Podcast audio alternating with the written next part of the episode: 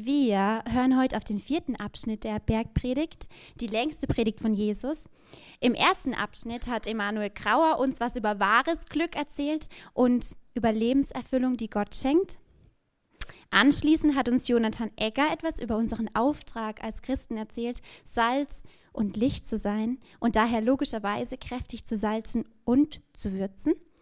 Letzte Woche verknüpfte Thomas Neuer die Aussagen von Jesus zum Gesetz mit dem Karfreitag. Jesus hat das Gesetz nicht aufgelöst, sondern erfüllt.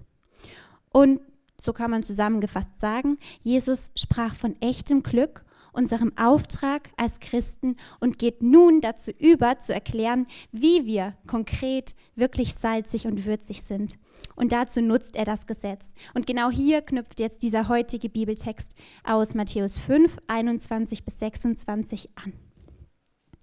Ihr habt gehört, dass zu den Alten gesagt ist, du sollst nicht töten, wer aber töten wird, der wird dem Gericht verfallen sein.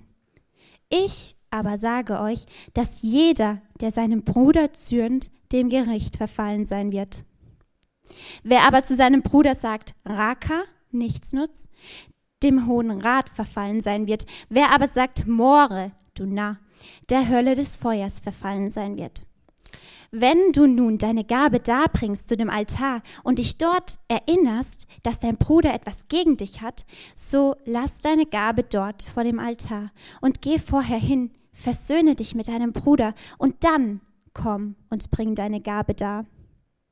Komm deinem Gegner schnell entgegen, während du mit ihm auf dem Weg bist, damit nicht etwa der Gegner dich dem Richter überliefert und der Richter dem Diener und du ins Gefängnis geworfen wirst. Wahrlich, ich sage dir, du wirst nicht von dort herauskommen, bis du auch die letzte Münze bezahlt hast.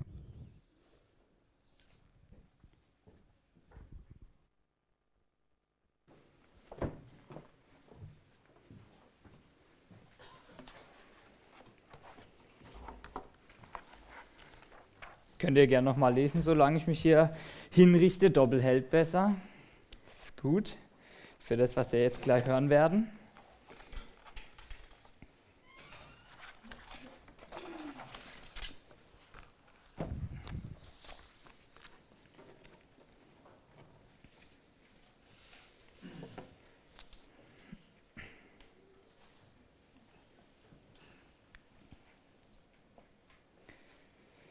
Ja, heute geht es ein bisschen länger insgesamt. Aber ist auch nicht schlecht. Mal eine gute Herausforderung für uns deutsch getaktete. Der eine mehr, der andere weniger. Aber das kriegen wir schon hin. Was jetzt kommt, fällt mir nicht ganz leicht. Aber wenn ich auf die letzten drei Predigten der Bergpredigt schaue, die wir hier gehört haben, dann muss ich Folgendes feststellen.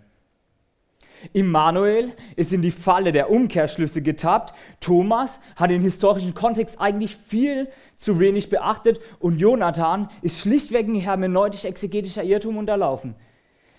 Wisst ihr was? Alle drei Predigen, die wir bisher gehört haben, ja, ich konnte selber kaum glauben, waren eigentlich am Ziel vorbei. Das, was da gepredigt wurde, ist nicht der Weg, der wirklich zu Gott führt. Zum Glück kann ich heute einiges richtigstellen.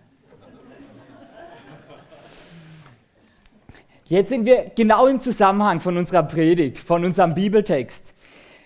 Von dem, was ich gerade zu den letzten Predigen gesagt habe, meine ich eigentlich nicht wirklich irgendwas ernst. Aber Jesus hat es ernst gemeint. Und das sehen wir, wenn wir den Vers davor sehen. Nämlich, denn ich sage euch, wenn nicht eure Gerechtigkeit die der Schriftgelehrten und Pharisäer weit übersteigt, so werdet ihr keinesfalls in das Reich der Himmel hineinkommen. Das war ein Kracher. Die Pharisäer und Schriftgelehrten, ich sage manchmal auch nur eines, das gilt immer für beide, die waren nicht irgendwer. Das war die theologische Elite, sowas wie Papst und Bischöfe zusammen. Und Jesus sagt, so das, was die lehren, es reicht nicht aus, ist zu wenig. Ich kann mir richtig gut vorstellen, wie das Tuscheln so losging. Und äh, die Zuhörer, die Jünger und die, das Volk so gesagt haben, hat er das gerade wirklich gesagt? Wie kann er sowas behaupten? Hat er keine Angst? Denn die hatten ja Macht, auch zu richten und auch Todesstrafen zu verhängen. Wisst ihr, unser Herr Jesus, der war nicht auf Krawall gebürstet. Er wollte nicht einfach nur Ärger und Streit verursachen. Aber die Situation war halt ein riesiges Problem, denn die Pharisäer hielten sich für selbstgerecht und lehrten, dass man durch die Einhaltung von Geboten vor Gott gerecht werden kann. Aber Jesus kam als Retter in, dieser in diese Welt. Für mich und auch für dich. Und wer nicht rettungsbedürftig ist, der braucht keinen Retter. Wer sich für gerecht hält, braucht niemanden, der ihn gerecht spricht. Und genau da knüpft unser Bibeltext an. Und deswegen hat der Text auch zwei Grundlinien, die er verfolgt. Zum einen geht es nämlich um echte Gerechtigkeit. Und zum anderen geht es auch um Versöhnung ganz praktisch.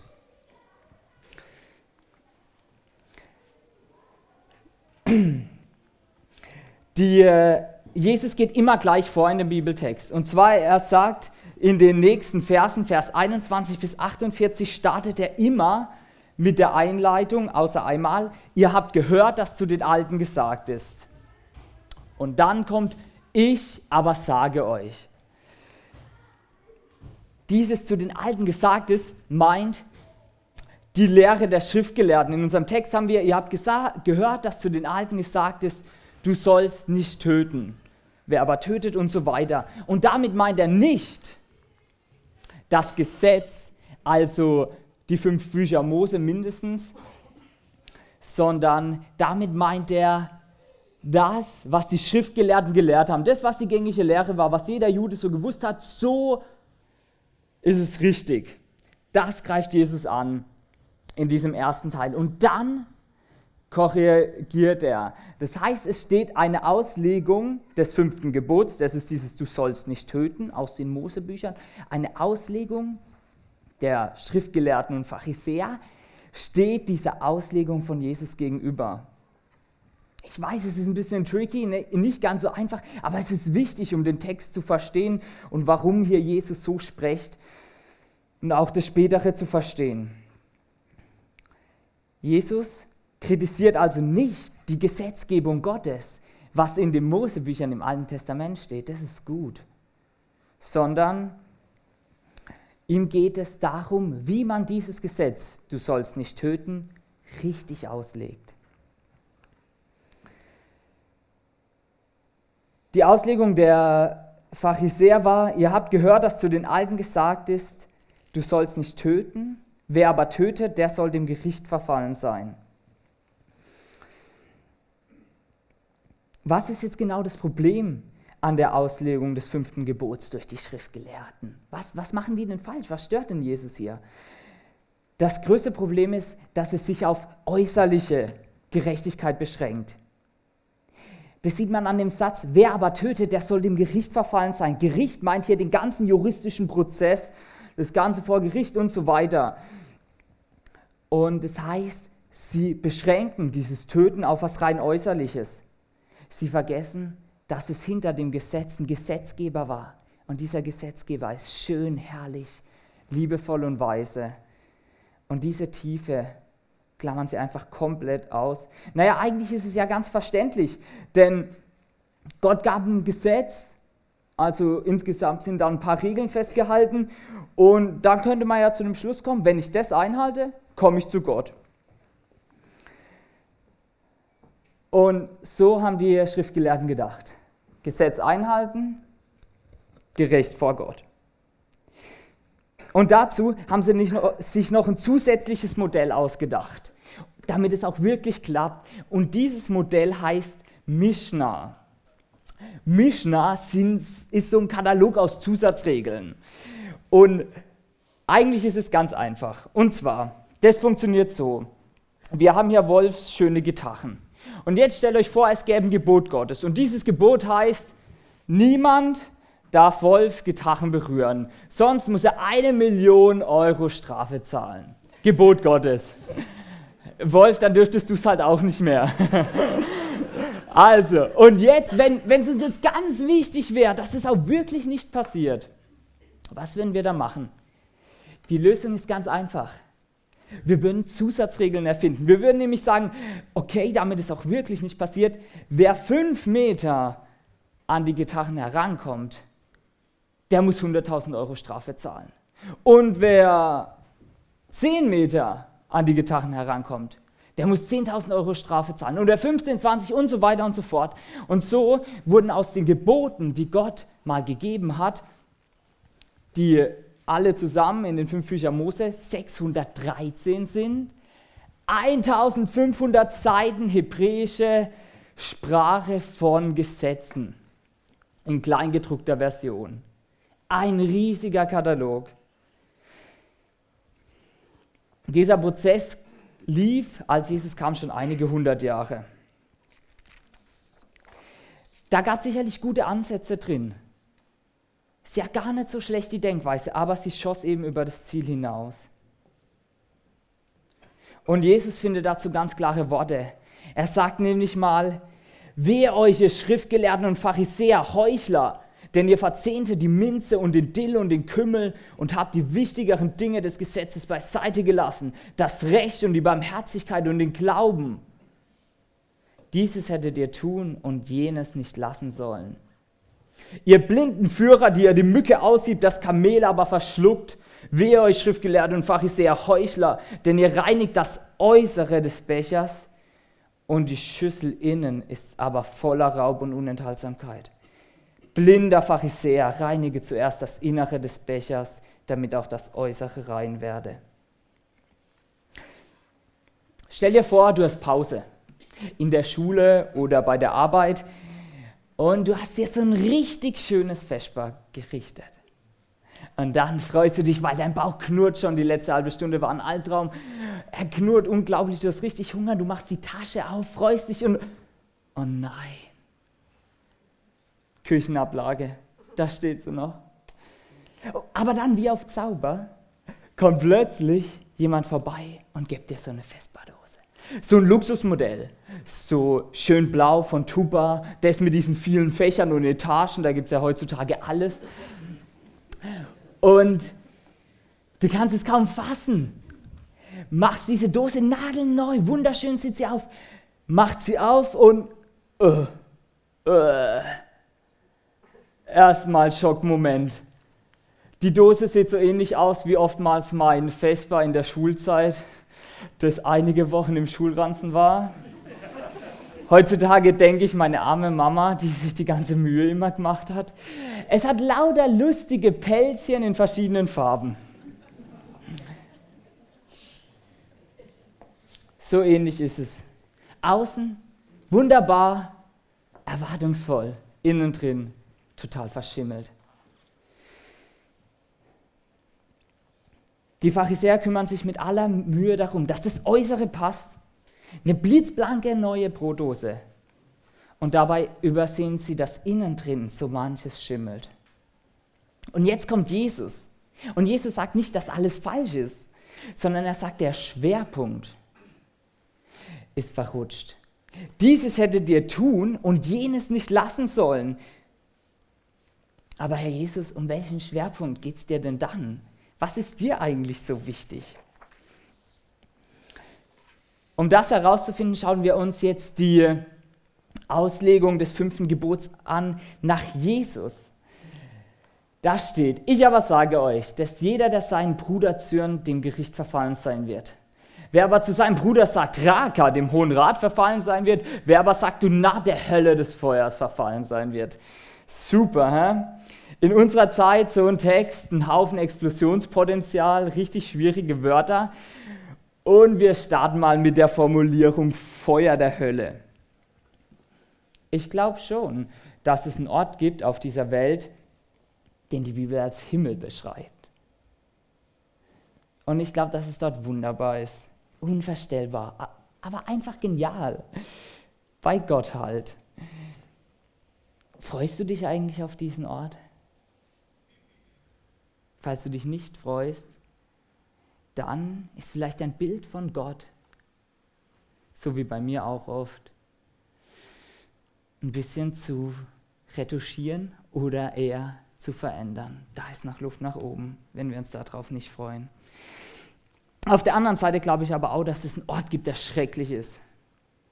Aber das Wort Hölle ist natürlich ziemlich schwierig in unserer Zeit, denn durch Kunstgeschichte und Mädchen wurde es eher so ein bisschen kitschig-feurig, das Ganze.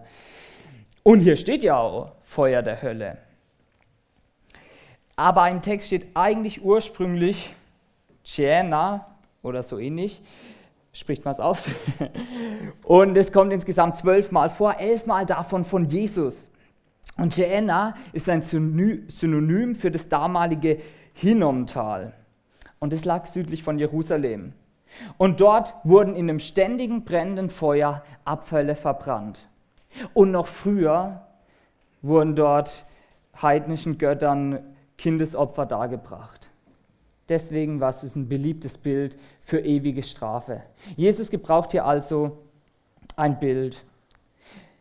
Wie genau der Ort aussieht, kann meiner Meinung nach biblisch nicht exakt abgeleitet werden. Wir halten fest, Hölle ist hier eine Bildsprache und es meint schrecklich und getrennt von Gott. Diese Trennung von Gott, wenn wir mal Gott in seiner ganzen Schönheit sehen werden, muss schrecklich sein.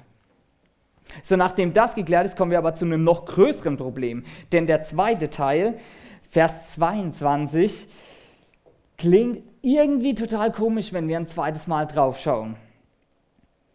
Denn das klingt ja wie ein Bestrafungsdreischritt, was Jesus da macht, wie so Stufen. Nämlich,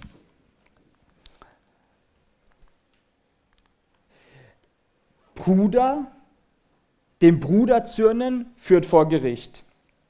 Raka, also Nichtsnutz sagen, führt vor den Hohen Rat. Und More sagen, also na, führt ins Feuer der Hölle. Wie so eine Treppenstufe. Böse, noch böser, am bösesten. Wobei ja das Schlimmste, was hier genannt wird, More sagen ist. Und da wird dieses Töten, was das eigentliche Gesetz ja im Wortsinn sagt, noch überhaupt nicht behandelt. Was, was kriegt denn dann der ab, der töten würde? Auf Neudeutsch ausgedrückt heißt, was Jesus hier sagt, wenn du sauer auf jemand anderen bist, gehörst du vor Gericht. Wenn du jemanden Idiot nennst, musst du vor den BGH. Und wenn du jemanden Arschloch nennst, musst du ins Feuer der Hölle. Nur für das Beispiel habe ich das Wort verwendet. Mal abgesehen davon, dass der Hohe Rat und der BGH eine solche Anklage als komplett lächerlich einfach abtun würden, damals wie heute, stellt sich ja die Frage, kann Jesus es wirklich ernst meinen? Es wird noch besser, denn in Matthäus 23, Vers 17 sagt Jesus More zu den Pharisäern. Er verwendet dieses Wort selber in direkter Ansprache. Das heißt, wenn Jesus es hier ernst meint, dann müsste Jesus in diese Jenna, in diesen Bildvergleich, in dieses Feuer der Hölle. Aber die ganze Bibel erzählt doch von der Fehlerlosigkeit von Jesus, dass er perfekt war, ohne Fehler. Das Problem lässt sich durch genaueres Eintauchen lösen. Und zwar nimmt Jesus hier ironisch geschickt die äußerliche Gerechtigkeit der Pharisäer auf die Schippe. Zum einen verwendet Jesus diesen Bestrafungsstufen-Dreischnitt, wie es in der Mishnah gang und gäbe war. Das, was ich vorhin erklärt habe, diese Zäune, da gab es immer so einen Bestrafungsdreischritt. Wir erinnern uns an die Gitarre. Und außerdem verwendet er ja auch die gleiche Formulierung. Daran kann man diese Ironie aussehen. Die Pharisäer haben gesagt, wer aber tötet, der soll dem Gericht verfallen sein. Das ist keine Formulierung von Gott ursprünglich, sondern eine Formulierung der Schriftgelehrten. Und auch daran können wir das sehen. Jesus nimmt diese Denkweise auf und sagt quasi nicht nur die rechtliche Behandlung also nicht nur die Recht, pardon, er sagt, ja, ist ein bisschen schwierig, er sagt, dass, er sagt auf der einen Seite eben, dass die Pharisäer mit dieser Taktung, mit diesem ganz genau, exakt, dass das am Ziel vorbeigeht. Und auf der anderen Seite stellt er aber auch die echte Tiefe des Gebotes dar. Tatsächlich drückt Jesus nämlich aus, nicht nur die rechtliche Behandlung, nicht nur die äußere Gerechtigkeit ist wichtig, sondern der Gesetzgeber Gott hat sich so viel mehr dabei gedacht. Hinter du sollst nicht töten steckt ein Lebensstil, der ein liebevolles Miteinander fördert. Bereits zornig sein verstößt gegen dieses Gebot. Gott wollte nicht nur, dass ihr darauf achtet, niemanden umzubringen äußerlich, er wollte auch, dass ihr mit eurem ganzen Leben ein versöhnendes, in Liebe eingetauchtes Miteinander erlebt. Und diese echte Botschaft kombiniert Jesus mit dieser Ironie, wo er sagt, diese Praxis ist nicht das, was im Sinne Gottes ist.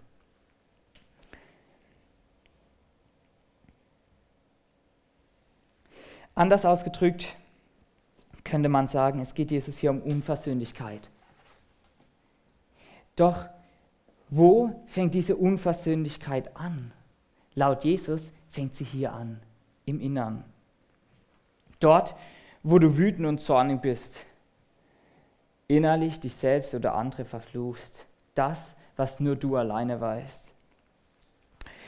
Jesus nimmt nicht das Gebot und setzt einfach einen plumpen Haken dahinter, wie wir es auch tun, könnten, ich habe niemand getötet. Nein, er öffnet den Blick für den eigentlichen Sinn, den Gott hineingelegt hat. Er geht vom Äußeren ins Innere. Und im Zentrum dieses Inneren steckt nach biblischer Auslegung das Herz.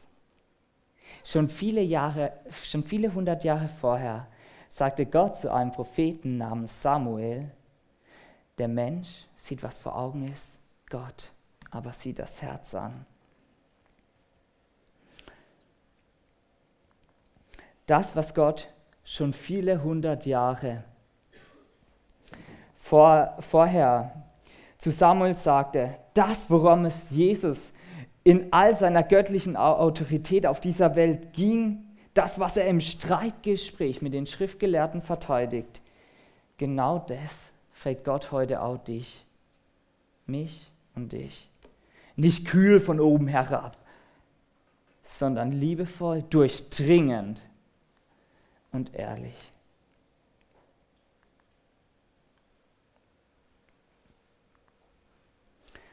Wie geht es dir wirklich? Wie sieht es in deinem Innern aus? Wie geht es in deinem Herzen? Hast du einen Zugang zu deinem Herz? Wann hast du das letzte Mal ehrlich mit jemand anderem gesprochen?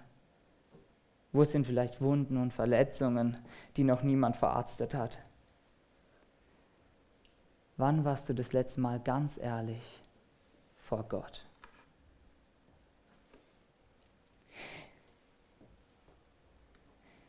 Ich bin doch dein Gott,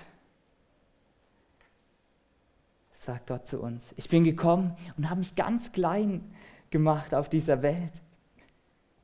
Ich bin für dich gestorben, damit dein Herz frei werden darf. Kommt zu mir, alle, die ihr so schwer beladen seid. Ich will euch Ruhe geben. Ich möchte dein Inneres reinigen, dir ein neues Herz schenken. Glaubst du mir? Vertraust du mir?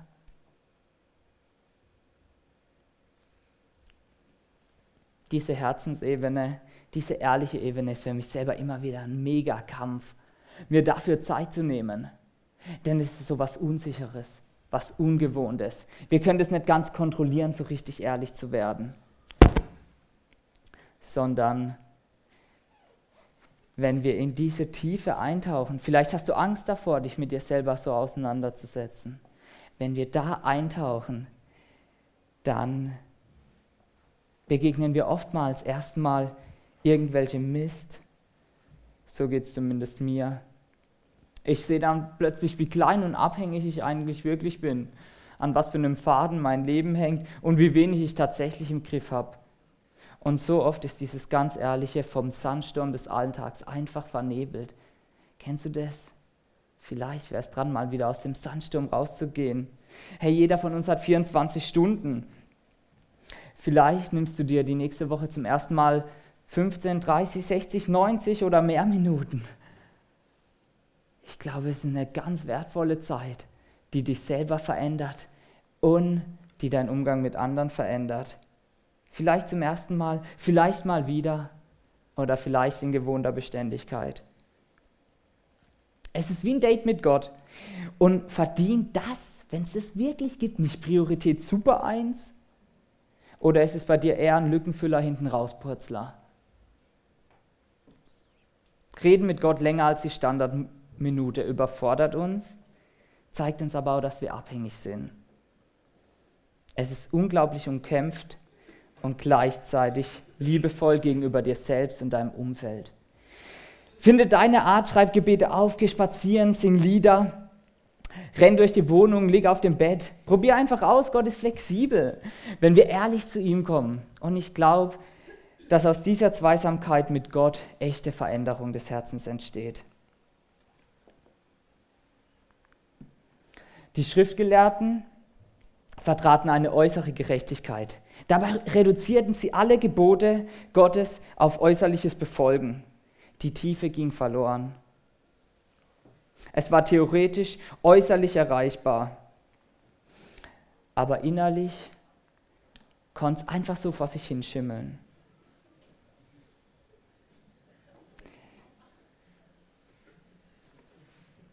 Jesus wirft diese Art der Gerechtigkeit über den Haufen. Er sagt, es beginnt im Innern, im Herzen. Und dann wirkt es sich nach außen aus, von innen nach außen. Gott schaut das Herz an. Es geht um Herzensgerechtigkeit. Diese echte Gerechtigkeit erklärt Jesus jetzt an zwei Beispielen in den nächsten vier Versen.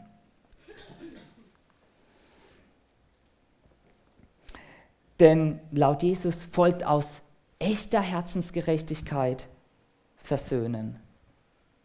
Aber brauchen wir die Beispiele im weiteren Bibeltext überhaupt noch? Also ich sage mal, was wir hier haben, reicht es nicht schon? Wenn Jesus sagt, schon im Herzen, schon beim Zorn gegen jemand anderen, schon wenn du wütend bist, fängt es an, dass es schief läuft. Naja, dann frustriert es doch nur, wenn wir uns jetzt noch mehr damit beschäftigen, was Jesus dazu sagt. Und genau das ist der Zweck. Wie jetzt? Der Zweck der Bergpredigt soll sein, dass wir feststellen, dass wir ein Versager sind? Ja, genau. Die Bergpredigt sagt ja neben dem, dass sie eine Menge gute Dinge sagt, hey, du bist ein Versager. Echte Herzensgerechtigkeit führt dazu, dass du feststellst, ich bin ein Versager. Das kann ich nicht. Wieso macht Gott sowas, wenn wir von dem Gott der Liebe und Annahme sprechen, von froher Siegesbotschaft und so? Wieso dann Versager? Ganz einfach, am Anfang hatten wir, Jesus kam, um zu retten. Die Schriftgelehrten entwickelten ein System mit Regeln einhalten, mit äußerer Gerechtigkeit, die theoretisch erreichbar war, wo sie keinen Retter brauchen. Jesus nimmt dieses Gesetz, das von den Schriftgelehrten falsch ausgelegt worden, und führt es zurück zu echter Tiefe und Schärfe. Und dann stellt jeder Zuhörer, der ehrlich sein kann zu sich selber, einschließlich uns hier fest, was Jesus hier fordert, kann ich nicht. Ich schaffe das nicht. Und dann verstehen wir, warum Paulus im Galaterbrief sagt, dass das Gesetz ein Erzieher auf Christus hin ist. Diese Regeln nehmen uns wie bei der Hand sind eine gute Lebensleitlinie, aber sie sagen uns auch, das können wir niemals schaffen. Wir brauchen Hilfe.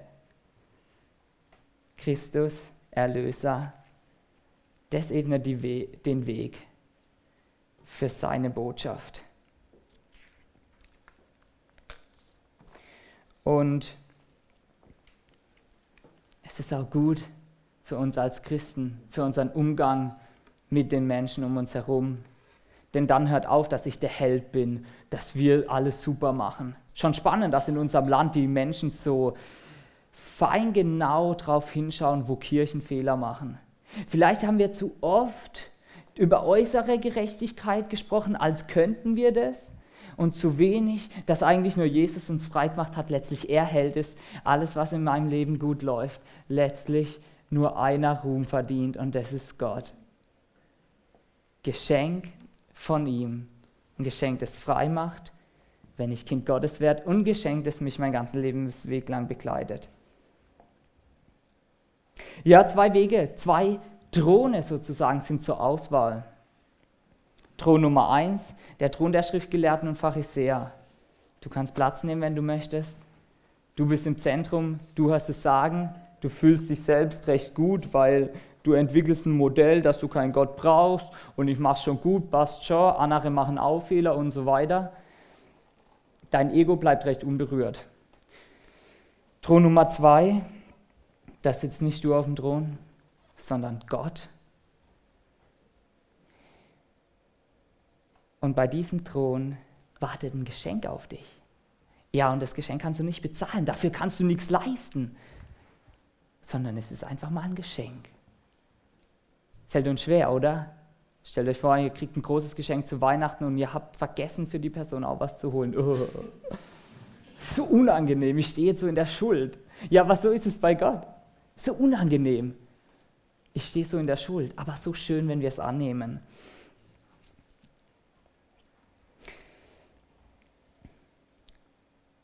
Diesen Thron Gottes, wenn wir zu dem kommen, können wir auf zwei Arten kommen. Und zwar das erste ist, vielleicht bist du Kind Gottes und du hast dich schon bewusst dafür entschieden dann ist die Frage an dich, nimmst du diese Gnade Gottes, dieses Geschenk Gottes Tag für Tag neu an? Sagst du immer wieder Danke? Denn wir Menschen sind halt so. Wir vergessen, was wir uns nicht immer wieder in den Kopf reinrufen.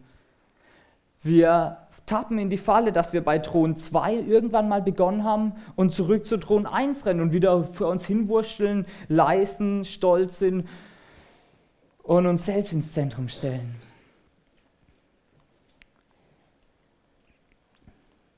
Und wenn du diese Entscheidung vielleicht noch nie gehört hast und dir ein paar Wörter auch so ein bisschen schwierig vorkommen, dann und du vielleicht nicht alles gerade ganz verstehst, dann ist es gar nicht schlimm, aber du bist auf jeden Fall ganz, ganz herzlich eingeladen, diese Entscheidung zu treffen.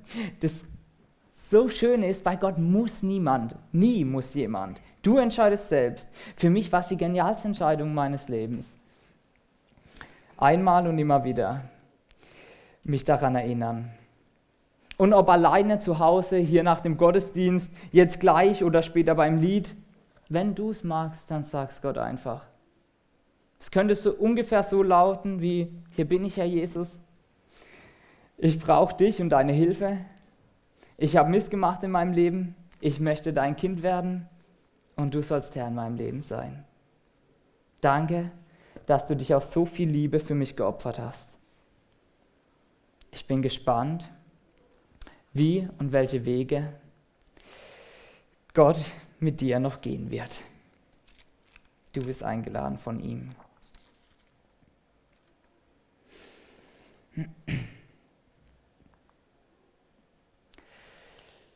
Ja,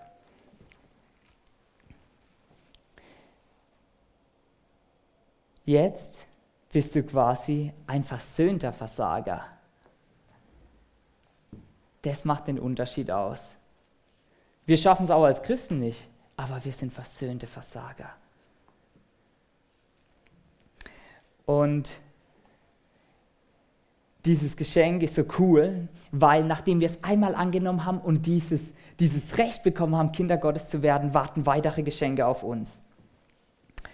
Und da gehört unter anderem so ein neues Herz dazu. Und wisst ihr was? Dieses entspannende Herz könnte ich jetzt auch ein bisschen machen. Das ist nicht immer so perfekt in Form, strahlt jetzt nach außen nicht immer genial. Wenn ich so halt, weiß man gar nicht mehr, dass es ein Herz ist. Aber es ist ein neues Herz, das uns Jesus schenkt. Eine Erneuerung, was auch der Waldemar in seinem Bericht von vorhin erzählt hat. Es geschieht eine Erneuerung. Und wir kriegen auch ein Pflaster mit Pflaster dahinter steckt, versöhnen. Das soll das Bild dafür sein. Friedenstifter sein. Und in den letzten acht Minuten schauen wir uns jetzt an, was da dahinter steckt. Hinter dem Pflaster. Hinter dem Versöhnen. Friedensstifter sein, wie Jesus selbst sagt am Anfang der Bergpredigt. Jesus gibt zwei Spie Beispiele, Vers 23 bis 26. Und da steckt eine Menge Praktisches drin. Versöhnter Versager. Das erste Beispiel. Wenn du nun deine Gabe darbringst zu dem Altar und dich dort erinnerst, dass dein Bruder etwas gegen dich hat, so lass deine Gabe dort vor dem Altar und geh vorher hin, versöhne dich mit deinem Bruder und dann komm und bring deine Gabe dar. Dieses Opfer kann einfach als Bild für Begegnung mit Gott gebraucht werden. Und spannend ist hier, dass ich was entdeckt, wo ich aus meinem eigenen Leben kenne, nämlich wenn ich Gott begegne, dann werde ich erinnert an Dinge, die schief sind in meinem Leben. Vielleicht kennst du es auch, wenn du Gott begegnest, wirst du an Dinge erinnert, die schief sind an deinem Leben. Vielleicht ist es auch das, was, weswegen du manchmal keine Lust hast, Gott so zu begegnen. So Impulse in mir drin. Und wisst ihr was, manchmal hasse ich diese Impulse. Zum Beispiel den einen, oh Mann, da war ich im Triangel und da war so ein Bediener. Mit dem habe ich mich früher immer gestresst, hintenrum so gelästert in meiner Teenie-Zeit und so weiter und so fort. Und dann sehe ich den, wir sind jetzt 20 und dann dieser Impuls. Oh. Tobi, da ist eigentlich noch was offen. Und ich denke so, ach komm, wir waren 13, Herr Jesus, das ist doch echt lächerlich, über 20 sind wir jetzt, das ist brutal peinlich. Echt so. Und so habe ich es dann auch durchgezogen. Ich habe ein paar Mal gebraucht im Triangel, bis ich dann, als er mal abkassiert hat, das gesagt habe, mich entschuldigt habe. Und wer hätte es gedacht? Es war ein kurzes, aber ehrliches und vor allem freimachendes Gespräch. Hörst du auf die Impulse Gottes? Kennst du diese Stimme manchmal? Eigentlich sollte ich so machen. Hörst du da drauf? So krass in dem Gleichnis, nämlich in dem Beispiel von Jesus. Die Person, die diesen Impuls hört, macht es ja sofort. Sie bricht diese Opferhandlung ab, die der Priester vorgenommen hat, sagt Stopp und soll hingehen. Deswegen, wenn du Impuls Gottes hörst, zögere nicht, mach's jetzt. Heutzutage können wir kleine SMS schreiben, wir müssen mal reden oder so. Dann hast du schon mal festgenagelt. Mach's jetzt. Wie viele Impulse Gottes hast du gehört und sie sind einfach wieder untergegangen?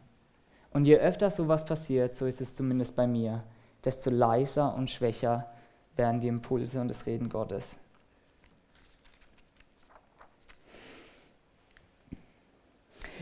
Ebenfalls richtig spannend ist, dass die Schuldfrage in diesem Text nicht geklärt wird. Das kann jetzt nicht sein. Herr Jesus, wir sind in Deutschland. Die erste Frage muss sein, wer ist schuld? Wer hat angefangen? Wer hat weitergemacht? Wer ist im Recht und im Unrecht? Wer lügt, wer nicht? Kommen dir die Fragen bekannt vor? Wenn nicht, denk mal drüber nach. Sind immer unsere ersten Fragen, wer war schuld? Wieso ist das jetzt so? Aber Jesus bleibt hier neutral. Und ich glaube, es ist wie wenn er uns ein kleines Geschenk als Deutsche macht. Als wollte Jesus uns zuflüstern, man muss den Fokus nicht immer auf die Schuldfrage legen. Man könnte ihn auch auf die Versöhnung legen. Wenn die Ich bin nicht schuld oder Ich bin schuld Bedingung aufgehoben wird, dann öffnet es ja einen extrem krassen Horizont, einen ganz weiten Horizont. Denn dann ist auf, jeden, auf einmal jede ungeklärte Beziehung, alles, was zwischen dir und anderen Menschen steckt, gehört damit rein. Völlig egal, ob du das verursacht hast oder nicht. Wenn du Kind Gottes bist, bist du berufen zum Friedensstifter. Und da muss nicht der andere die halbe Brücke bauen und ich baue meine dazu, sondern dann ist es dein Auftrag, dass du die Brücke baust. ganz bis rüber. Und ob der andere sie nimmt, ist seine Entscheidung. Das können wir nicht machen. Aber die Schuldfrage klärt Jesus nicht und es ist gigantisch. Und das geht aber nur, wenn du verstanden hast, dass du versöhnter Versager bist. Denn diese Kraft, was Jesus uns geschenkt hat, gibt uns Kraft, diese Brücken zu bauen und Friedensstifter zu sein. Wenn du zu den Menschen gehörst, die eigentlich noch nie was falsch gemacht haben und immer recht haben, dann frag doch einfach mal die Menschen in deinem Umfeld, ob es irgendwas gibt, was ihnen vielleicht schwerfällt mit dir oder ob da Verletzungen sind. Frag doch einfach mal bei ein paar Leuten nach, ob noch was im Raum steht. Wisst ihr, ich habe viel zu oft berechtigte Vorwürfe einfach durch ein Ausweichen auf Nebenschauplätze in der Luft zerrissen. Die anderen hatten recht, aber ich habe es einfach verrupft. Kam nichts an mich ran. Frage einfach mal nach. Und wenn dir das unangenehm ist, nachzufragen, dann ist es schon das erste Indiz dafür, dass mit hoher Wahrscheinlichkeit da eine Menge wäre, das Versöhnung braucht.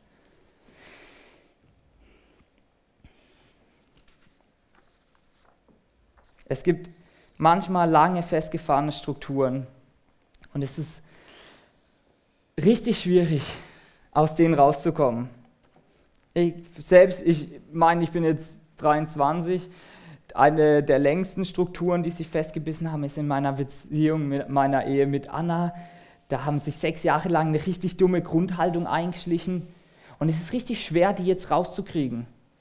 Aber ich glaube, Gott macht es Schritt für Schritt in mir. Und vielleicht haben sich bei dir 6, 16, 26 oder 36 Jahre irgendwas eingeschlichen. Hey, ist mir schon klar, dass das uns überfordert und dass man zu zweit vielleicht auch in der Ehe dann nicht mehr rauskommt. Aber unser Gott kann das. Und wenn du es allein nicht kannst, dann können es vielleicht Freunde oder andere Geschwister im Glauben, die dir helfen. Lass Licht rein. Wir haben es so kraftvoll und schön gehört. Lass Licht rein.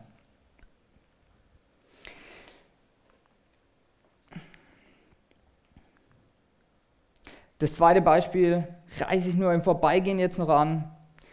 Jesus weitet hier, lest selber nach nochmal den Blick auf einen ewigen Vergleich, den Blick auf einen gesamten Lebensweg, das Gericht, meint das Gericht am Ende der Zeit, sieht man ganz schön an, den Bild, an der bildhaften Sprache, an den Übertreibungen, die hier drin stecken. Und die Grundaussage ist eigentlich wieder dieselbe. Jesus sagt hier aber nochmal mit enormem Nachdruck, strebe nach Versöhnung, sei Friedensstifter, solange du lebst, denn irgendwann gibt es ein zu spät. Ja, Gott nimmt unsere Fehler auf, aber solange wir hier leben, strebe da danach.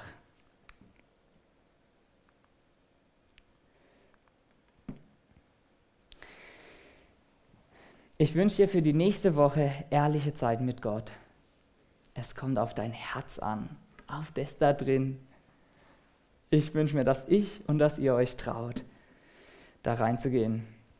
Ich wünsche dir einen echten Blick, geöffnete Augen für diese echte Herzensgerechtigkeit. Und eigentlich bewirkt sie von innen nach außen versöhnendes Leben. Aber diese Aufgabe ist viel zu groß für uns. Wir werden versagen. Doch Jesus hat uns frei gemacht. Wer sich eingesteht, wenn wir uns eingestehen, dass wir Hilfe brauchen, dann lernen wir uns über Gott und seine Gnade zu freuen. Dann wirst du versöhnt mit Gott. Lebst du als versöhnter Versager? Letztlich steht dann auch nicht mehr der Versager im Vordergrund, auch wenn sich das Versagen immer wieder in unser Leben einschleicht, sondern über allem steht dann, dass wir Gottes Kinder sind.